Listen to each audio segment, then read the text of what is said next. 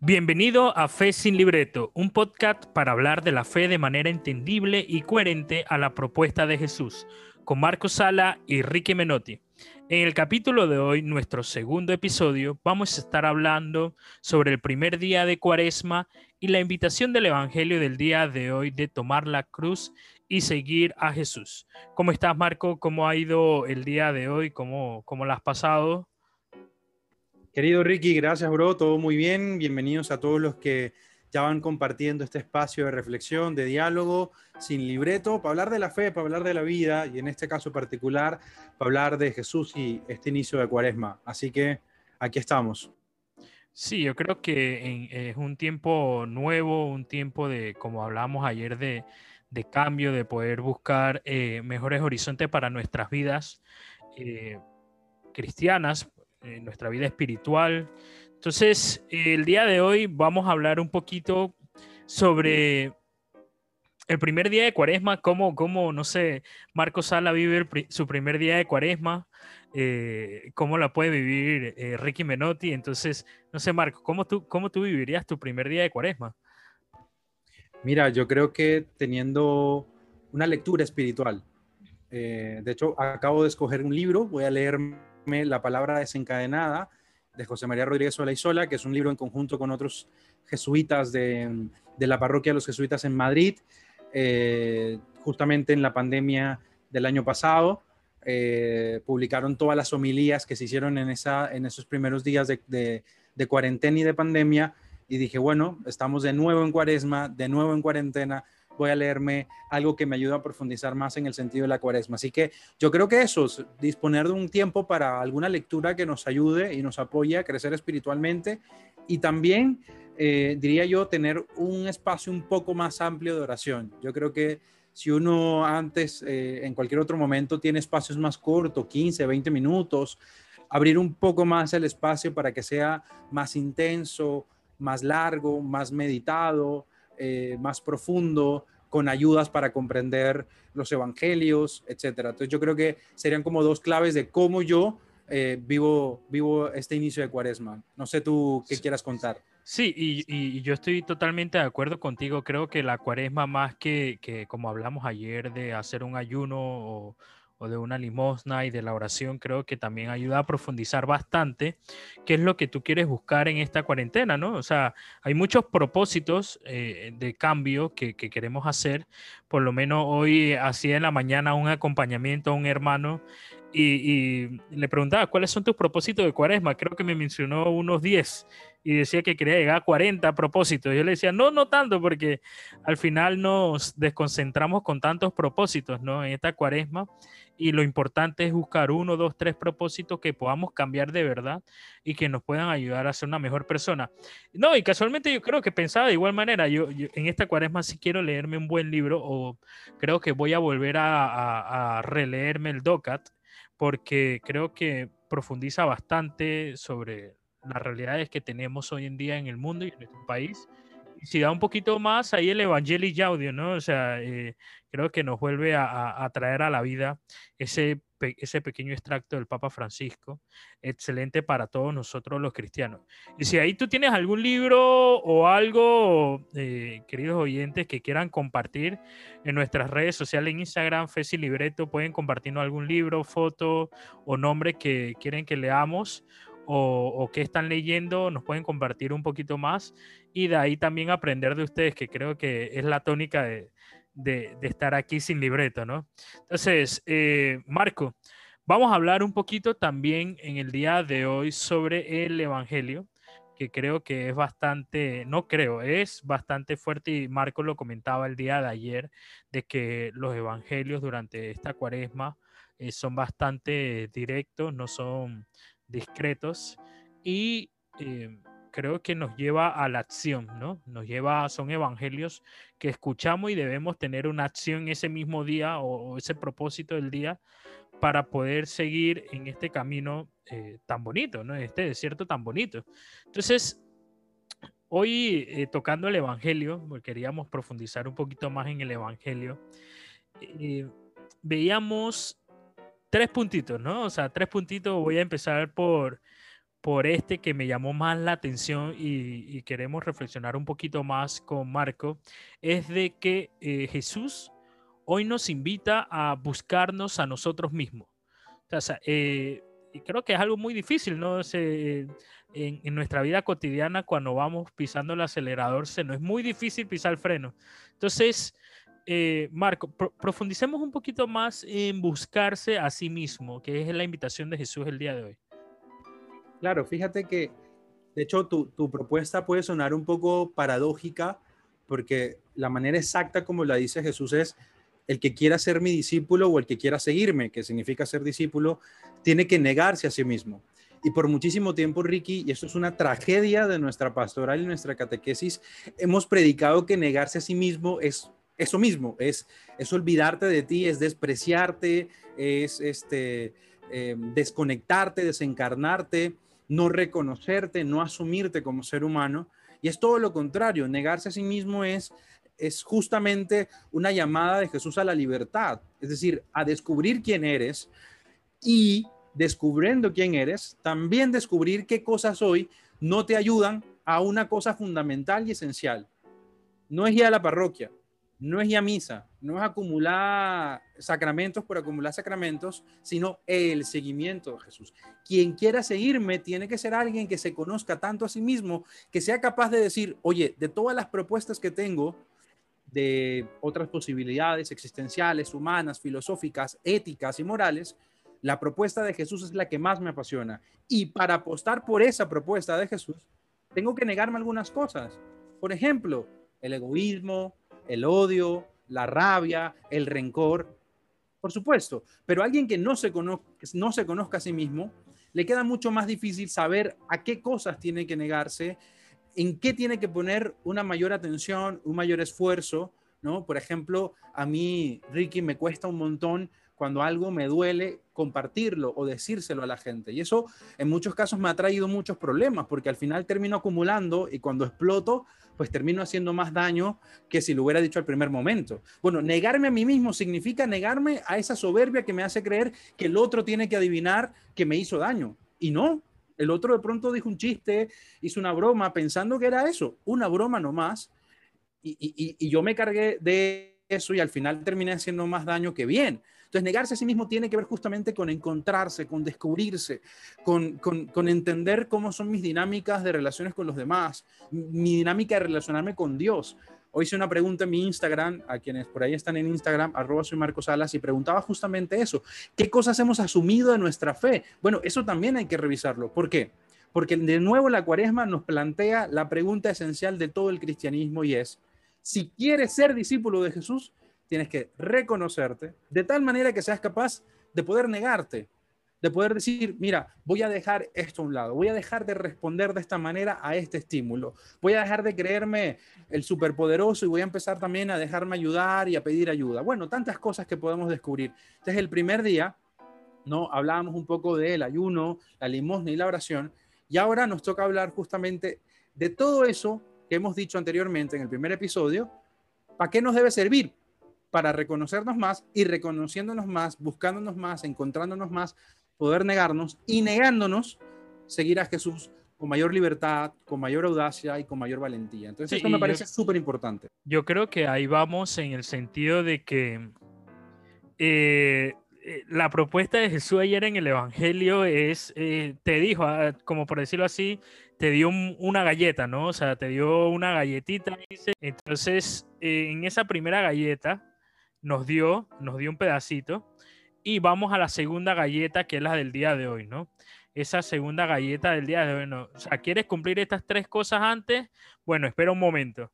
Vamos a hacer algo. Eh, niégate a ti mismo, ¿no? O sea, eh, ¿quieres seguirme? Sí, o sea, aceptate los tres primeros retos, sí.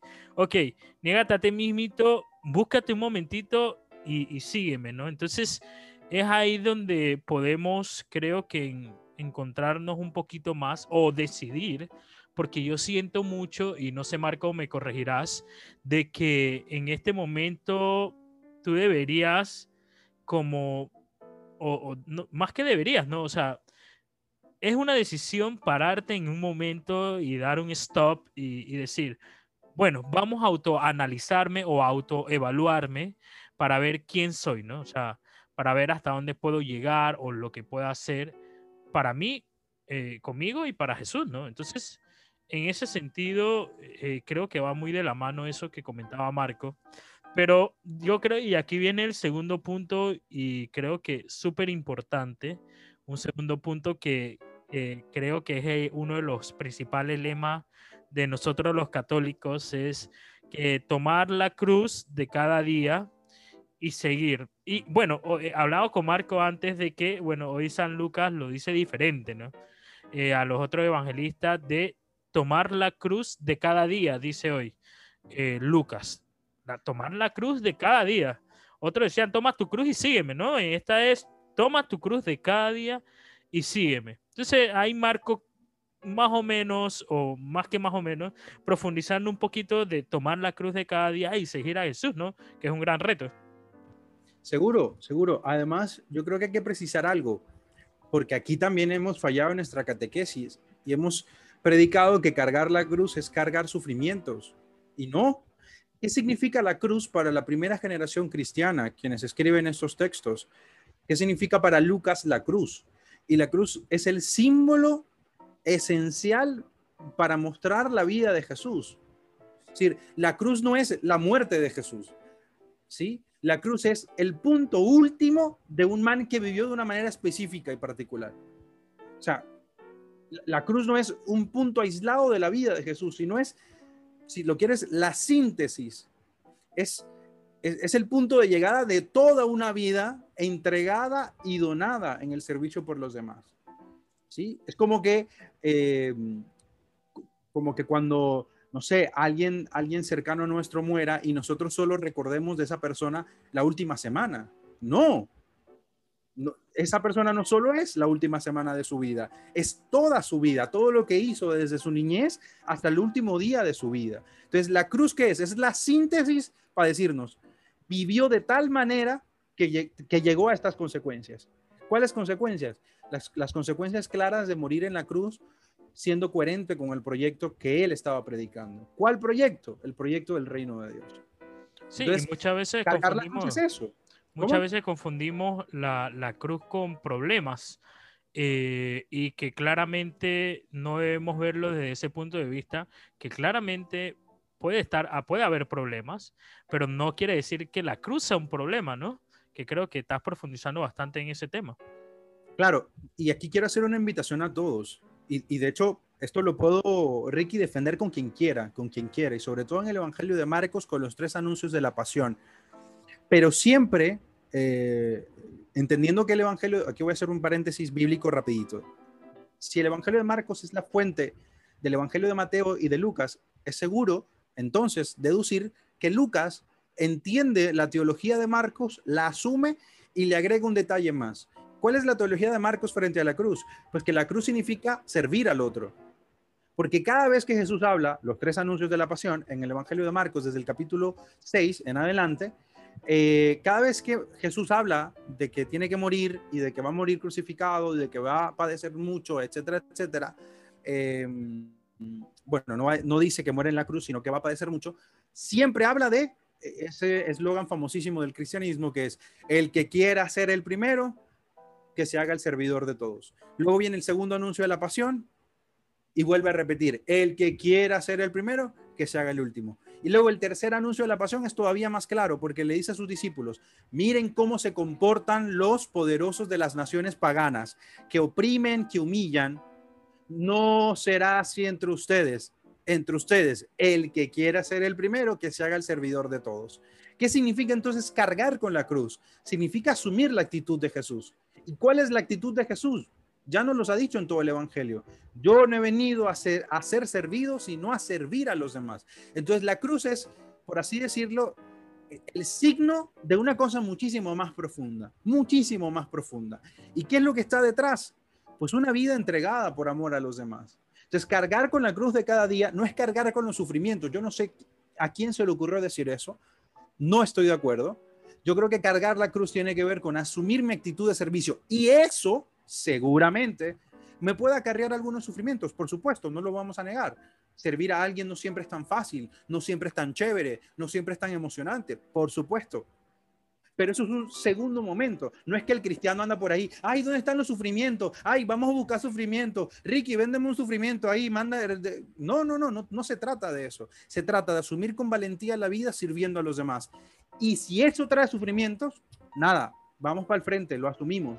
Y de eso tenemos ejemplos grandes como eh, Monseñor Romero, ¿no? que es alguien que asumió el servicio a los más desfavorecidos y lo asumió a tal manera que, termina siendo asesinado. De eso se trata. No era que Romero andaba por ahí, ay, yo quiero que me asesinen, asesínenme. No, sino que asumió con tal valentía su cruz, servir a los más pobres, que, francamente dijo, mira, si me matan, si me matan, resucitaré en mi pueblo, llegó a decir. Entonces, yo creo que eso es súper importante, Ricky, que lo precisemos en el lenguaje bíblico para no confundirnos. Claro, y ahí vamos con el tema que la cruz no es lo último, ¿no? O sea, la, la cruz no es eh, el último proceso de Jesús, o sea, la cruz, y yo creo que el Evangelio profundiza bastante, si, si lo vemos de un, queremos dimensionarlo un poquito más, cuando Jesús dice, es necesario sufrir muchos, contra ancianos, contra sacerdotes, eh, contra los escribas. O sea, si profundizamos ahí, no quiere decir de que Jesús solamente sufrió en la cruz con los sacerdotes, con los escribas, con los ancianos, o sea, sino que durante toda su vida de persecución, eh, eh, contra Jesús, de estas personas conocedoras de Dios supuestamente, eh, era ahí donde Jesús creo que quería profundizar un poquito más de cuál era la cruz de cada día, ¿no? Entonces, para tenerlo ahí en reflexión, creo que, que, podemos reflexionarlo muy bien hoy en el día de Cuaresma, ¿no? Primer día de Cuaresma. Total, totalmente de acuerdo. Si quieres, pasamos al, al punto 3. Sí, y ahí vamos a... el, el tercer punto es conservar tu vida para perderla, ¿no? Eh, qué difícil ahí la, eh, las palabras de Jesús, ¿no? Conservar tu vida para perderla y el que la pierda por mí, eh, ese, es, tendrá todo, ¿no? Por decirlo así, tendrá la magnificencia de Jesús, el, el, agrado de Él, ¿no? Entonces es como muy difícil ese, ese jueguito de palabras para nosotros en nuestra humanidad comprenderlos, ¿no? Entonces, ahí Marco. ¿Qué nos puedes decir?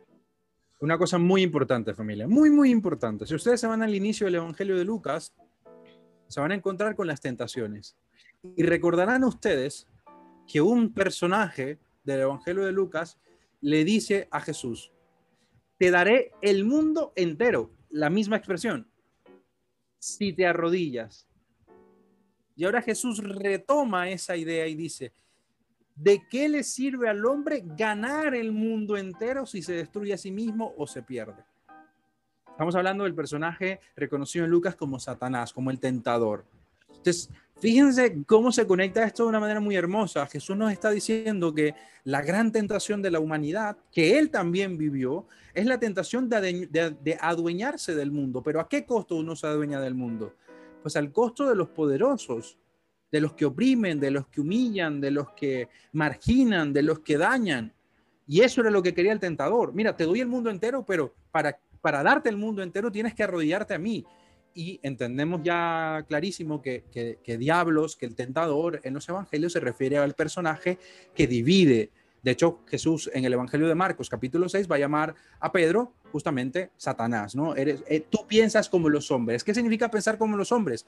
Justo lo que ya he dicho anteriormente con los tres anuncios de la pasión. Pensar como los hombres es pensar como los poderosos de los, del mundo pagano, que hacían qué? Oprimían, ¿no? Eh, esclavizaban. Y Jesús les dice, no, su mentalidad no puede ser como la del mundo.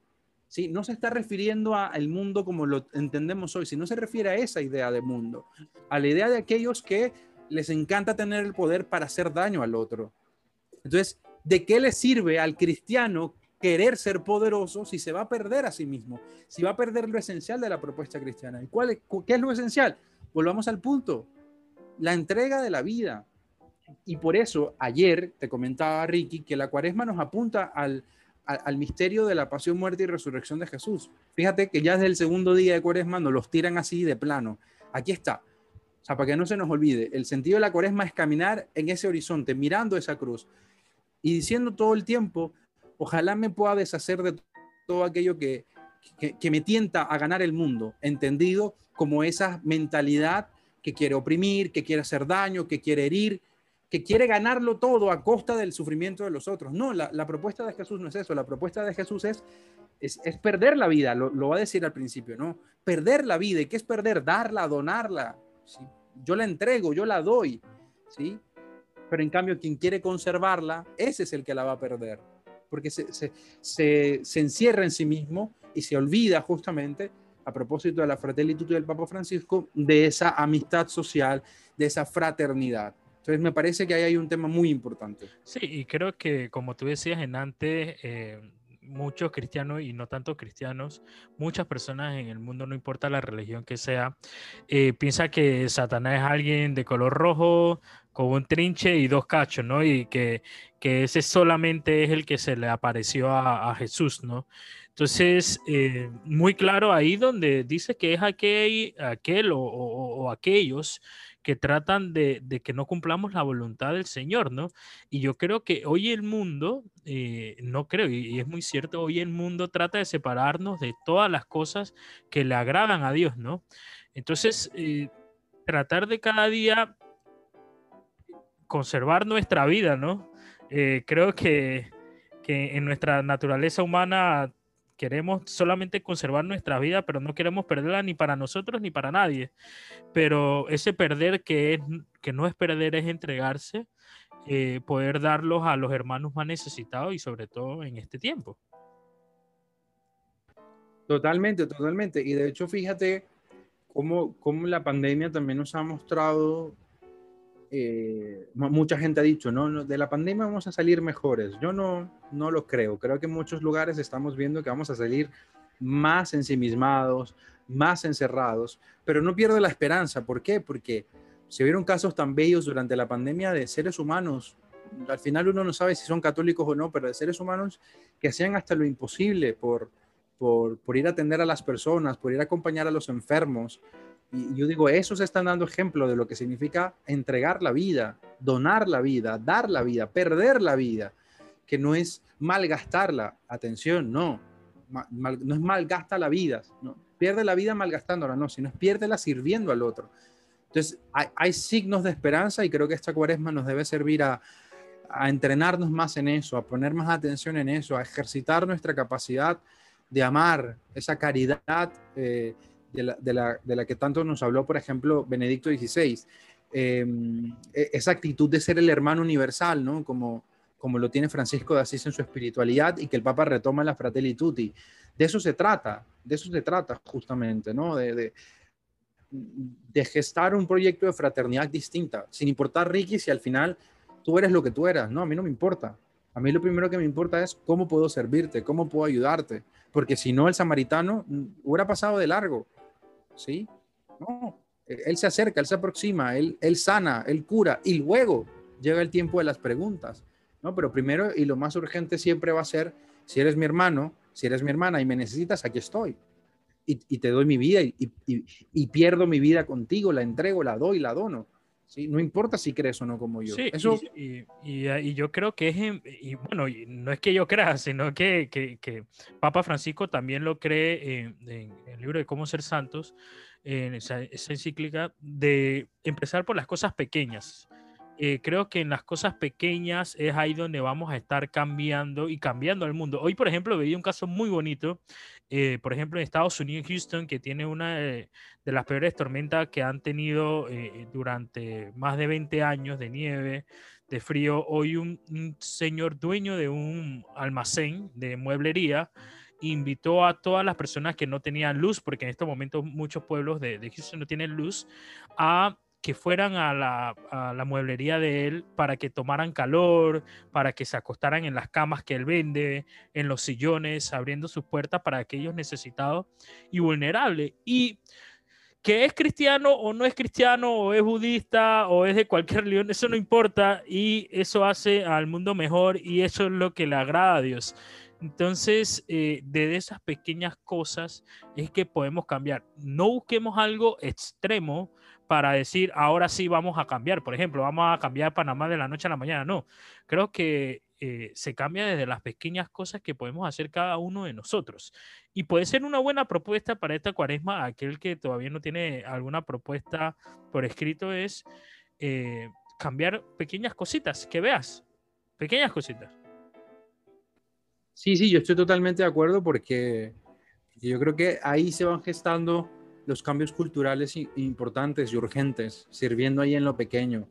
Obviamente, si tienes la posibilidad de servir más, pues hazlo. Y si no, no, no, tienes que irte a, a, otro lugar. Ahí en casa, seguramente, con tus amigos, hay mucho, mucho trabajo que hacer. Eh, y no olvidemos la oración. Orar no es, no es perder el tiempo en ese sentido, sino es invertirlo también. Oramos porque confiamos también en el poder de la oración, en entregarle nuestras preocupaciones a Dios, de aquellas cosas que de pronto no, no podemos cambiar. Bueno, se las entregamos al Señor también. Y en la oración al mismo tiempo recibimos la invitación de comprometernos lo más que podamos a mejorar y cambiar lo más que podamos. De eso se trata. Bueno, hoy quedamos con esta reflexión. Espero que le haya gustado el episodio de hoy. Mañana seguramente con, con un nuevo episodio, segundo día de cuaresma. Eh, les invitamos a que nos sigan en Instagram como arroba fe sin libreto.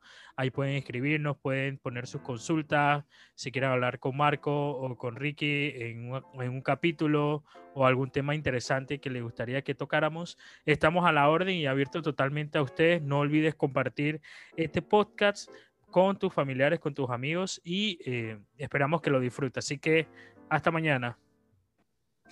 Chao, chao.